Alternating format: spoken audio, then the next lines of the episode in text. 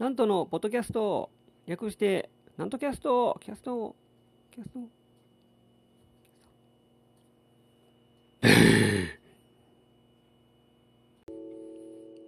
はい、皆様ご機嫌いかがでございますか？上方講談会の宮根誠司こと、極道なんとでございます。もう本当にですね、えー梅雨のあ季節真っ只中であります。もうええ加減降りすぎやろうと思うんですけども、今年は特に、えー雨が多い、えー気がいたします。もうちょっとの辛抱かなと、え思っておりますが、まあこんな状況でですね、お店がちらほら、えいやまあまあほぼ、まあ、開いて、えー開け出しているような状況でありますが、その一方で、ちらほら潰れている店もあるようであります。私の近所にですね、カラオケ屋がありましてですね、カラオケビッグウェーブというところがあります。まあ、多分まあかなり小さいところですけども、えー個人経営かなんかもうそれぐらいの小さい、えーカラオケ屋であります。あの看板だけ残っているんです。でも、張り紙も何もしてなくてですね、シャッターが閉まったまんまになっています。まあ、そこは、まあ、ビルビルというか、まあ、マンションになってますけども、え1階のところに、えー、ツタヤがありまして、その隣に歯医者さんがあって、その隣にそのカラオケビッグウェーブというのがあります。私は2、3回行ったことあります。ウクレレの練習でです。あの、ちょっと、あ一人で、もういずれも一人で行ったことありますが、で1階は何もなくてもかいなんか何もないなほんまにか1階から階段を上っていて2階に受付があって2階のワンフロアだけやと思うんですけども、えーあのカラオケ、えー何個か店あります、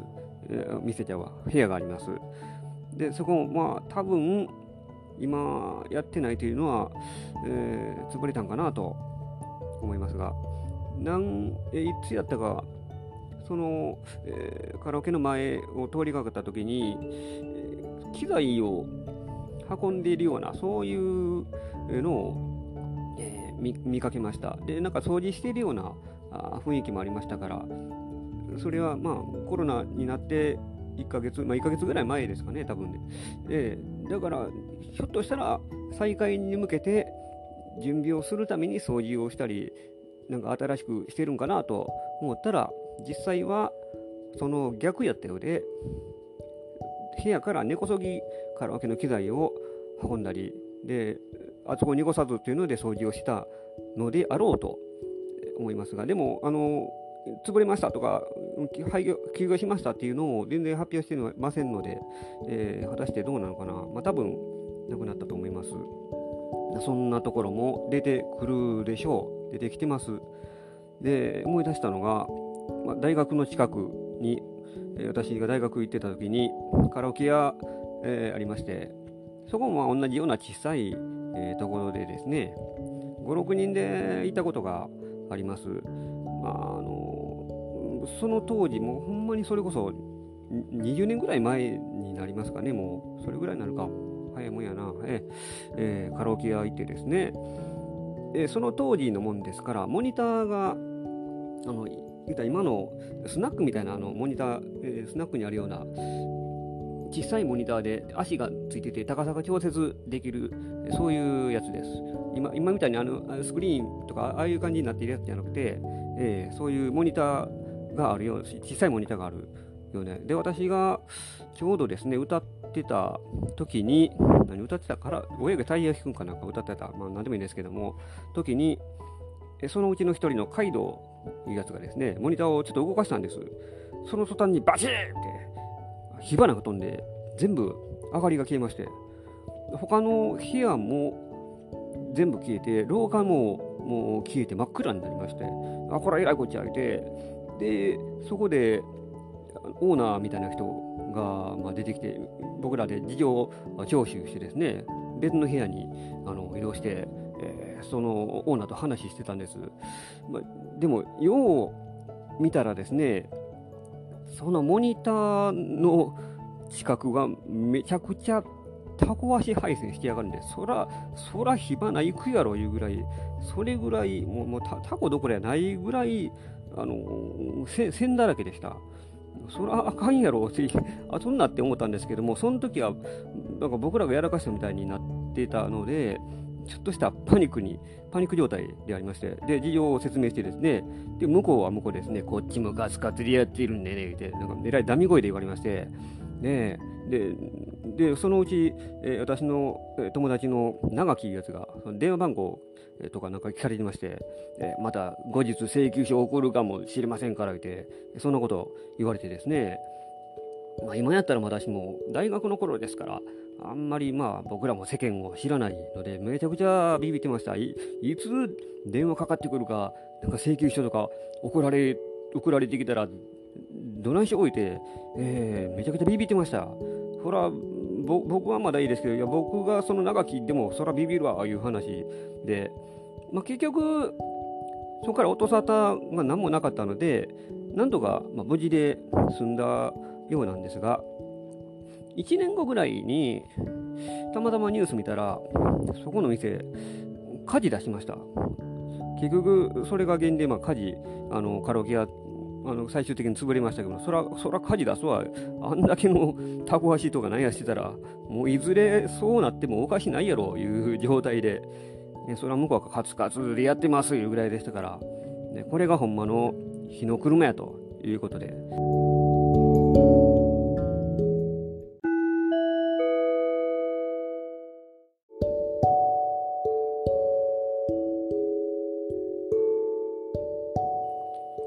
ですね、えー、何にしろも人に怒られるというのは、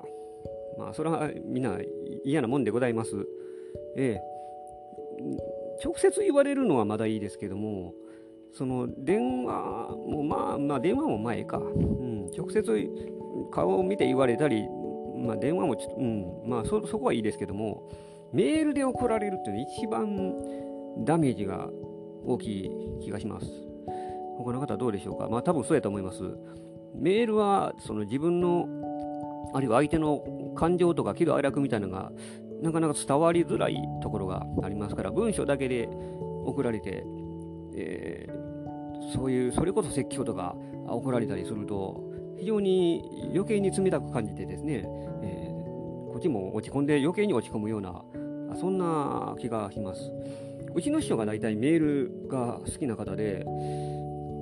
メールで僕らほんま最初の頃もう随分、うん、説教とか怒られました。直接、まあ、直接も言われましたけどもそれよりもだから夜中にうちの師匠結構メールで、えー、送ってくることがありましてですねもう夜中1時か2時ぐらいに、えー、お前の今日のあれは何やみたいな感じで急に送ってくるんです。ほんまに前触れもなしにとかいう時もありますしでもう寝る寝る前ですから 非常にきついんです。で私がそこでなんか返事して申し訳ございませんとか言うたらそこからまたまた乗っかってきてですねそれからこの間のお前のあれは何やみたいな感じで思い出してるんですね。でそれもなんかすいませんでしたそれからあの時のお前はとかその3つ4つぐらい立て続けにどんどん乗っかっていって。多分まあうちの師匠結構夜中にそのお酒とか入って飲んでてそれで、えー、その勢いでもうバーンと来るんでしょうけども私も、ね、寝る前に 寝られへんやんけ もうなんかメールで送られるしでそれがまたやっぱメールって残りますから下手になんかこれも消せないっていうのがあってですね。一回だけうちの師匠に「お前メールでわしなんか送あれ送ってるけどみんな聞いてるやろとかなんか言われたりしますから。まああの別に見られたりしませんけども、えー、あまあすぐ消してしまうのもなんやろうなっていうのを気がします気がしますし。かといって残したら残したらもうなんかずっとそういうなんか感情ばかりが残ってしまいますから。もう非常に、えー、ダメージが大きいんです。もう言われて、言われたら、その直接言われたらそその場で済みますけども、文章で残るというのは非常にあの辛いものが、えー、ありましてですね。で、まあ、最近、その LINE とかでも、あでそのだからそういうあれがありましたから、いまだにメールとか来ると、ビクッとするんです。うちの師匠から。たまにメール来ますけども、あの また怒られるとか、その時思い出してですね、えー、ちょっとした恐怖症になってます。大体私、メール、電話恐怖症なところがありますから、えー、メール来てもですね、返事するのにめっちゃ時間かかったり、えー、するんですね。文章考えるのがなかなか、あの、適当な文章が思いつかないのが、なんていうかですね、私よりその上の人に返事するとかメールすることが多いですから、ちゃんとしたなんか丁寧な文章を書かなあかんっていうので、また昨日聞いたことを言わなあかんか、なんかそんなことをいろいろ考えて、えそれでもうめっちゃ時間かかってですね、もう踏んまやったら、もうすぐに、え、返して、え、返すべきだか、返した方がいいんでしょうけども、まあそういうのは全然苦じゃない人はもう普通にバーとか言いますけども、私はもうほんまに時間かかってですね、誰からのそのメールとかなんとかでも結構あの悩んで時間かかる方なんで、えー、メール今日電話も嫌ですけどね、なんかも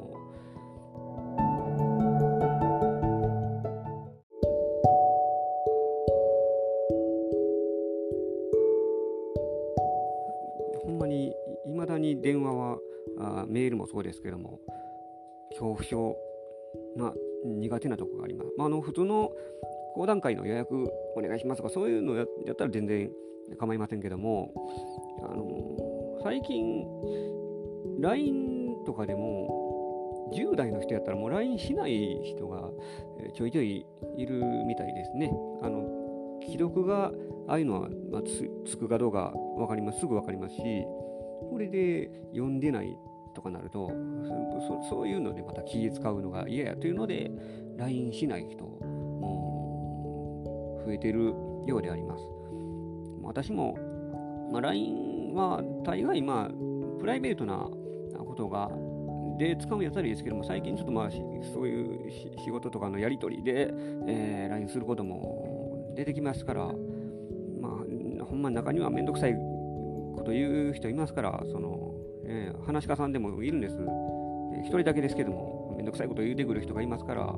えー、もうそそそういう人がいるから、もう、えー、なんでこんな LINE とかなんか作ったんやんっていうのを時々思います。まあ、便便利なもん作りやがって、もう全然便利ちゃうやんっていう、そういう気がします。えー、メールでも LINE でもですね、もうなんでそもそもだから携帯電話なんか作ったんっていう、もうそうそういう考えにすらあなる時があります、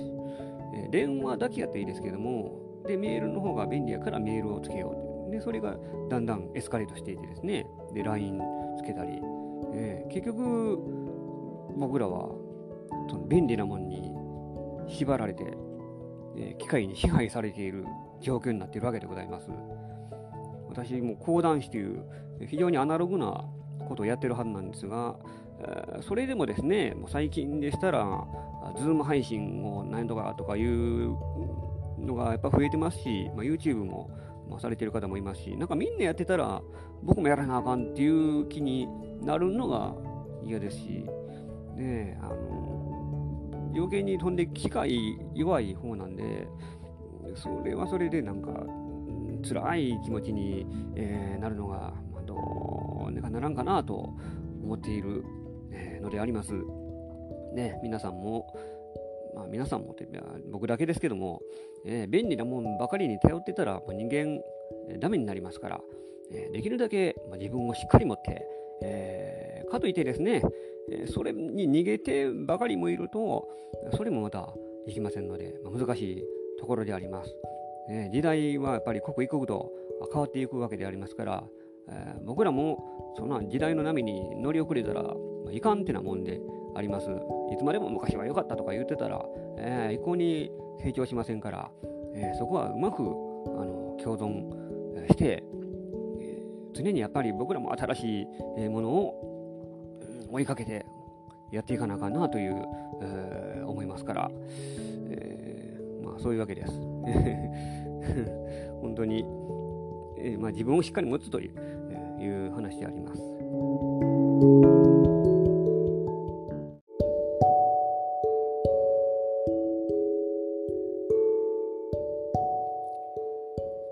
こんな具合でお話をしておりますが、このなんとキャストでございます。えー、毎週一応配信をしておりますが、まあ、どれぐらいの方が聞いてるか分かりませんが、えー、この番組ではお便りを募集しております。私のホームページ、なんとオフィシャルホームページがあります。でそこにですね、お問い合わせフォームがありますから、お名前、えー、ラジオネームで結構です。で、メールアドレスの書く欄もあります。で、ご意見、ご感想、ご質問などございましたら、どしどしとお寄せいただきたいと思います。で、えー、私もまあ講談会、最近、えー、ちょろちょろと、えー、始めることになりました。13日、月曜日が、えー、千鳥亭のお昼寄せに、えー、失礼いたします。で、26日曜日に、えー、これはお昼ですけども、宝塚の方で、えー、私の、まあ、私のというか、まあ、講談会、え、行います。だいたい1時間ぐらいの会ですけども、まあ、そちらもですね、まあ、人数限定して、えー、行いますので、えー、同じようにもし行きたいという方があございましたら、あのぜひぜひ同じようにお問い合わせフォームでもご予約受け付けておりますので、えー、お寄せいただきたいと思います。てなわけで今週もお送りしてまいりましたなんとキャストでございます。次回もまたお楽しみに。お相手は極道なんとでございました。